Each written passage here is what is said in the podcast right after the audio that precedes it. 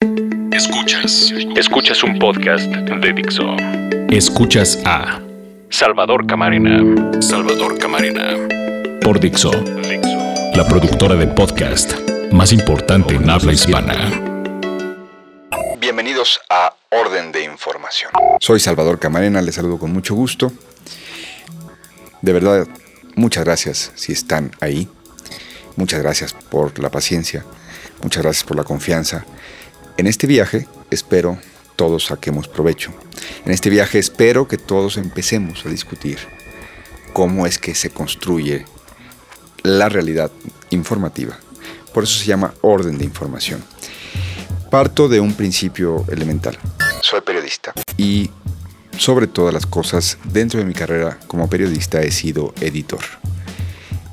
Es una cosa muy interesante. Los editores una de las acepciones del término, uno de los orígenes del término, viene precisamente ligado a las personas que estaban encargadas en el circo romano de sacar a la luz a los cristianos que serían devorados por los leones o que serían parte, digamos, de aquel ritual. Entonces esos, señores eran los editores, los que sacaban a la luz. Eso quiere decir editar en estricto sentido de ahí viene la palabra editar, sacar a la luz. Los editores casi siempre estamos encargados de las cosas que salen a la luz, de las cosas que salen publicadas.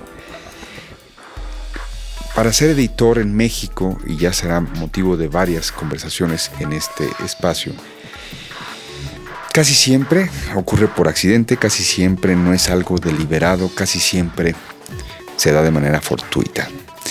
En otros países es más clara la división entre los editores y los reporteros. Uno puede ser periodista, pero también hay posibilidades de ser periodista y solamente ser editor y especializarse solo como editor. En otros mercados, en otros países, hay la madurez suficiente para que eso ocurra. Entonces, desde la universidad misma, algunos alumnos empiezan a tener más clases de edición, de edición de revistas, por ejemplo. En Estados Unidos hay materias así. Supongo que ahora habrá edición de productos online.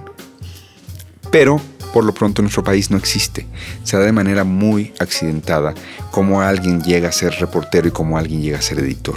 Reporteros hay muchos, editores hay menos. Casi siempre algunos buenos reporteros en algún momento dado se convierten en buenos editores, pero ahí hay otro dato. Algunas veces perdemos buenos reporteros cuando estos son nombrados editores y no necesariamente son los mejores. Vamos a comenzar por aquí. Orden de información es un espacio donde revisaremos, espero les sirva de algo, mi visión como editor, mi visión como un periodista que se ha dedicado a la edición, a revisar lo que hacen los medios en México. Hay más medios, pero en este caso nos enfocaremos básicamente en México. Tendremos algunas referencias del extranjero, pero seremos gente que habla sobre lo que está haciendo la comunidad de periodistas en México y lo que publican y cómo se publica. Y más que una crítica de medios, para entendernos desde el principio, no se trataría este espacio de ninguna forma de señalar los desaciertos o las insuficiencias. De eso hay otros colegas que también ya han hecho una carrera y está muy bien. Yo creo que lo que hace falta, por eso se llama este espacio orden de información, es conectar algunos de los productos periodísticos que se están realizando en distintas plataformas, en distintas publicaciones, en distintos medios, en distintos medios, en distintas organizaciones mediáticas, y hacer de eso, ordenar esa información. Bienvenidos pues a Orden de Información, en donde les plantearé lo que yo veo como piezas sueltas, cómo podríamos conectarlas y generar mejor información, ordenar esa información, y donde les plantearé en la medida que ustedes lo acepten, será cuestión de ustedes si lo creen pertinente, una orden. Un editor ordena a sus colaboradores, a sus compañeros periodistas qué cubrir, qué no cubrir y ordena qué publicar y qué no publicar. Eh, una de las principales funciones de un editor es discriminar. Recuerden cómo lo ponía en los términos que lo ponía el periódico The New York Times, sin duda una de las mayores referencias en términos de lo que sí se debe hacer y no se debe hacer en periodismo. Su lema era The News That Fit to Print. Una traducción muy, mía, muy libre, es las noticias, la información que valga la pena a partir de ciertos criterios, imprimir, publicar. Bueno, pues en este caso estaremos revisando la información que vale la pena de distintas plataformas, conjuntar, conectar para que entre todos tengamos mejor conocimiento. Comencemos en esta semana del mes de abril, tenemos una información muy relevante. La revista Proceso ha publicado este fin de semana una portada con el título Las casas de Osorio Chong en las lomas. El sumario en portada, que trae dos fotografías, una vista aérea y una fotografía de una propiedad en Paseo de las Palmas 1380. El sumario de la portada de la revista Proceso dice, en operaciones con su contratista consentido en Hidalgo, el secretario de Gobernación hizo suyas dos residencias en las lomas y se fue a vivir cerca de la Casa Blanca.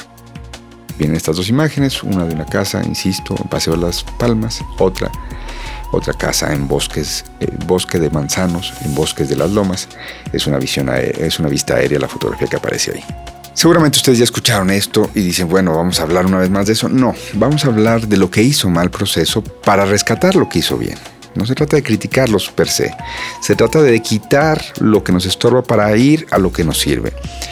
Jesús Cervantes y Santiago Igartúa hicieron un reportaje muy valioso en cuanto a la información que aportan. Creo que hubo un problema de edición. Creo que estuvo muy mal editado este material. Si me lo permiten a mí, se engolosinaron. Tenían un muy buen material y no pudieron evitar la tentación de ir más allá de lo que el material sí, sí les dice a los lectores, de lo que el material sí prueba. Entonces ahí le abrieron una puerta al secretario de Gobernación, Miguel Ángel Osorio Chong, para que desmintiera el reportaje. Y parece que terminamos con una lucha de versiones, lo que dice la revista, con una gran historia, con una gran trayectoria, pero también con algunas polémicas en su haber, y lo que dice un secretario de gobernación como Miguel Ángel Osorio Chong, que desmiente a la revista en un documento publicado vía Twitter el domingo. Quedémonos con lo que sirve. Y lo que sirve es que esta, esta información de la revista Proceso, firmada por Jesús Cervantes y Santiago Gartúa, nos pone de manifiesto, revela como el secretario de Gobernación, estamos hablando del sexenio del presidente Enrique Peña Nieto, el secretario de Gobernación tiene contratos de arrendamiento con alguien que ha sido su contratista, tanto en el estado de Hidalgo, porque el secretario de Gobernación fue gobernador de aquella entidad, como ahora contratista del gobierno federal. Que si el secretario de Gobernación no da directamente los contratos, eso, eso es irrelevante. El secretario de Gobernación es una figura prominente de un gobierno y como tal es inevitable pensar que eh, si llega un contratista que conoce al secretario de Gobernación y que además gente, la que sí da contratos directamente, sabe de ese conocimiento, porque no solo eso, saben que vive en una casa de ese contratista, o pueden saberlo, o están al tanto, pues no hay manera en que uno entienda que ese contratista será tratado de la misma manera que otro que no tiene esa relación cercana con el secretario de gobernación, con, un, con una persona, con una figura pública tan de tal importancia en un gobierno como en este caso el secretario Miguel Ángel Osorio Quedémonos con lo que sirve. La revista Proceso revela que el secretario de Gobernación ha vivido desde el año 2011 hasta hoy en dos casas de Bosques de las Lomas, la primera, ahí vivió casi tres años, en Paseo de las Palmas, la segunda, ahí vive actualmente, esto lo ha confirmado el propio secretario de Gobernación, en donde esas casas pertenecen a un contratista que vio florecer sus negocios en el gobierno del Estado de Hidalgo y que ahora tiene ni más ni menos también negocios con el gobierno federal y que según la revista Proceso, precisamente parte de, buena parte de estos negocios florecieron con el gobierno federal, florecieron con la llegada del secretario de Gobernación a, este, a esta administración del presidente Enrique Peña Nieto. Si nos atoramos y si nos quedamos nada más con el otro elemento, con que dice Osorio Chong que no es cierto y dice la revista que sí es cierto, nos vamos a perder de vista lo que sí en los dos coinciden, la revista Proceso y el secretario de Gobernación, en que el señor secretario de Gobernación vive en un inmueble y vivió en otro casi tres años que pertenece a un contratista. La revista Proceso, por último, en este reportaje, insisto, que estaba muy bien, pero fue muy mal editado. Entonces abre una, tiene una fisura que aprovecha el secretario Sorochón para luego desmentirlos En su portada dice, en operaciones con su contratista consentido en Hidalgo, ya se los había leído, se lo reitero, el secretario de Gobernación hizo suyas dos residencias en las lomas y se fue a vivir cerca de la Casa Blanca. El que puso eso, flaco favor le hizo a sus compañeros reporteros, porque no se puede demostrar que hizo suyas. Hay ahí, eh, incluida en, las páginas de la revista Proceso, una manifestación de interés de compra-venta, pero no hay una prueba evidente de que se hayan comprado eh, esos inmuebles eh, para gente, para la esposa del secretario de Gobernación o para la familia del secretario de Gobernación. Lo que sí hay es que vive en una casa que es de un contratista. ¿Le suena familiar? Lo mismo pasó con la Casa Blanca. En noviembre lo dio a conocer el equipo de Aristegui Noticias. Lo mismo ha pasado con el secretario de Hacienda, Luis Videgaray, que le renta al día de hoy una propiedad, un jardín, a el mismo empresario contratista del gobierno federal que estuvo ligado a la Casa Blanca de Peñanito.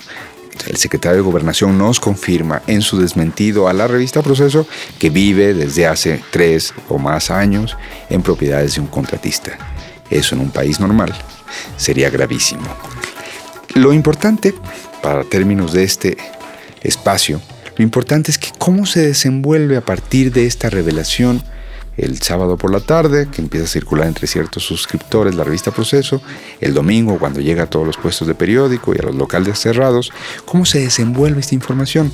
Pues ya verán otros análisis de quién sacó o no en portada la información, qué periódicos retomaron o no esta información. Aquí quiero destacar dos cosas. Lo vamos a dejar de lado, quién retomó, pero sobre todo quién agrega información. Y entre quienes agregan la información está la columna del día de hoy, martes 14 de abril, del periodista eh, Alberto Aguirre. La columna eh, en el periódico El Economista se llama Signos Vitales. Seguramente más de alguno de ustedes lo conocerá. Y Alberto titula su columna el día de hoy Los caseros del poder. Lo que hace Alberto es complementar la información que tiene la revista Proceso. Insisto, proceso y el secretario de Gobernación coinciden en que él, uno de los principales funcionarios, uno de los principales colaboradores del presidente Enrique Peña Nieto, vive en la casa de un contratista. De alguien que entre los contratos que tuvo originalmente en el estado de Hidalgo, el secretario, el hoy secretario de Gobernación, cuando fue gobernador del estado de aquella entidad, y los que tiene hoy en el gobierno federal, sumarían mínimo 1.300 millones de pesos. Mínimo. Bueno, este contratista, Carlos Sosa Velasco, sigue siendo, dice Alberto Aguirre, el propietario de la casa de paseo de Las Palmas en las lomas de Chapultepec.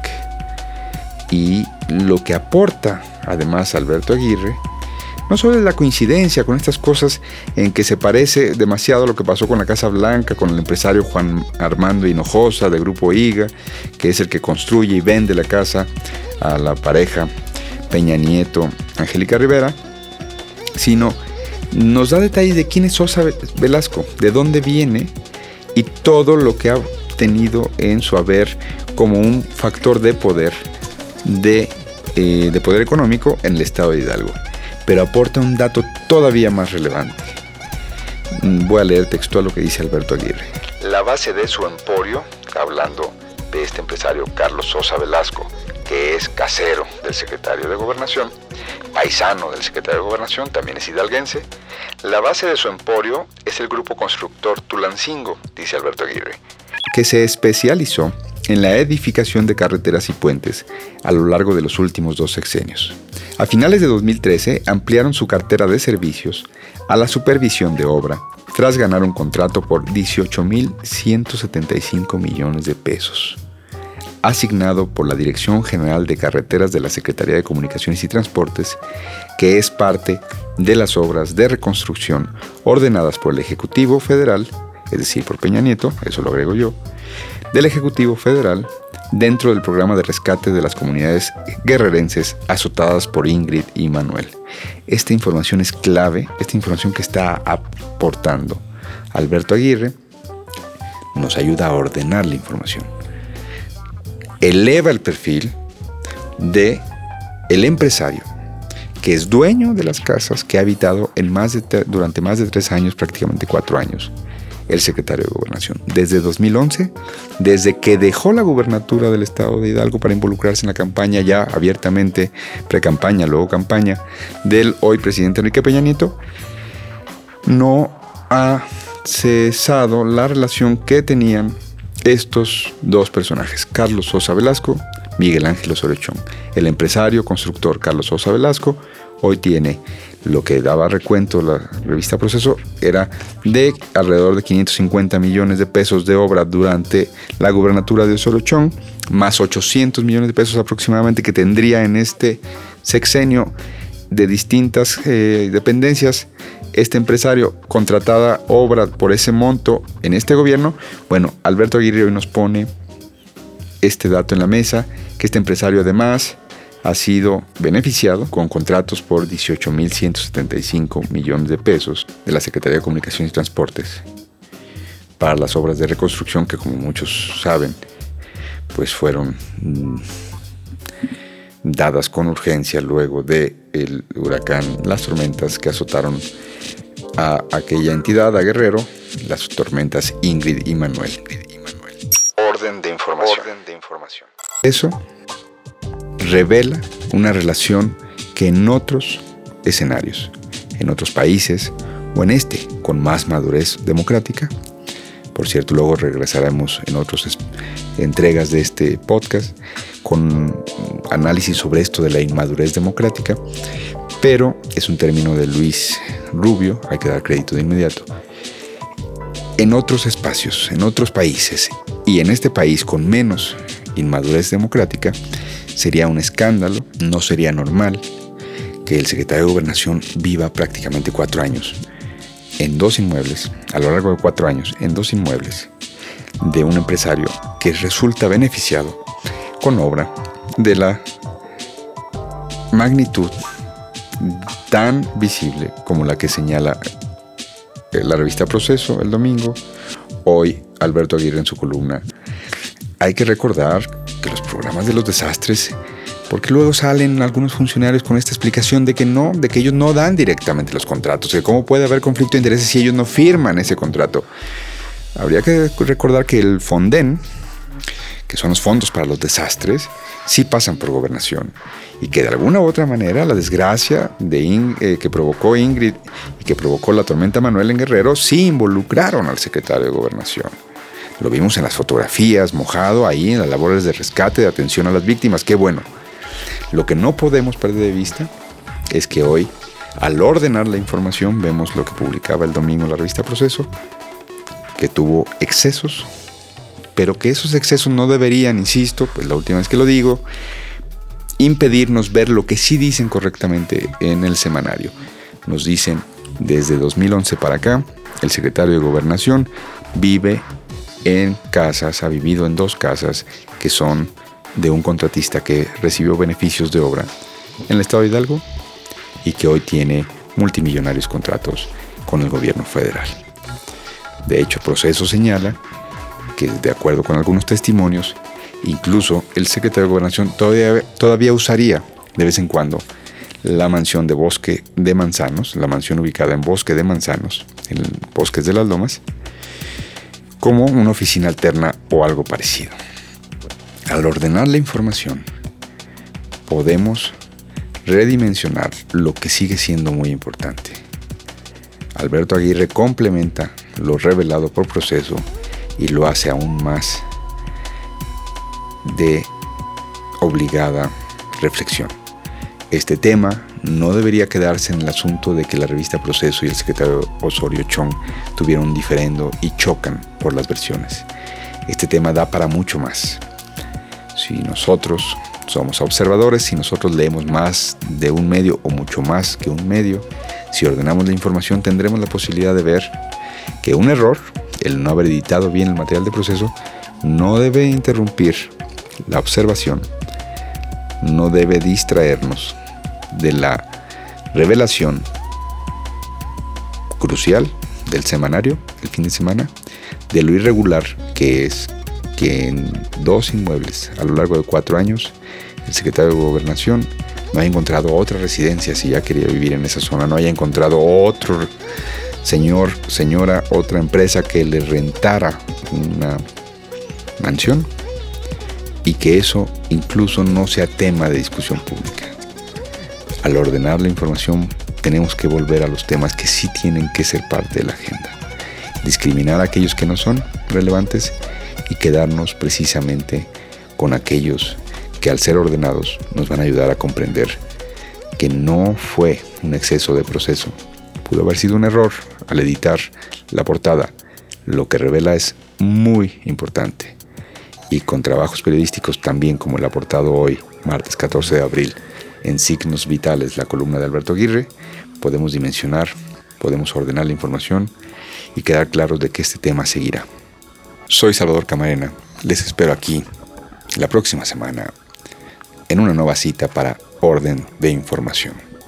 Y como siempre, a sus órdenes en mi cuenta de Twitter, arroba salcamarena. Que la pasen muy bien. Escuchaste a Salvador Camarena, un podcast más de Dixo.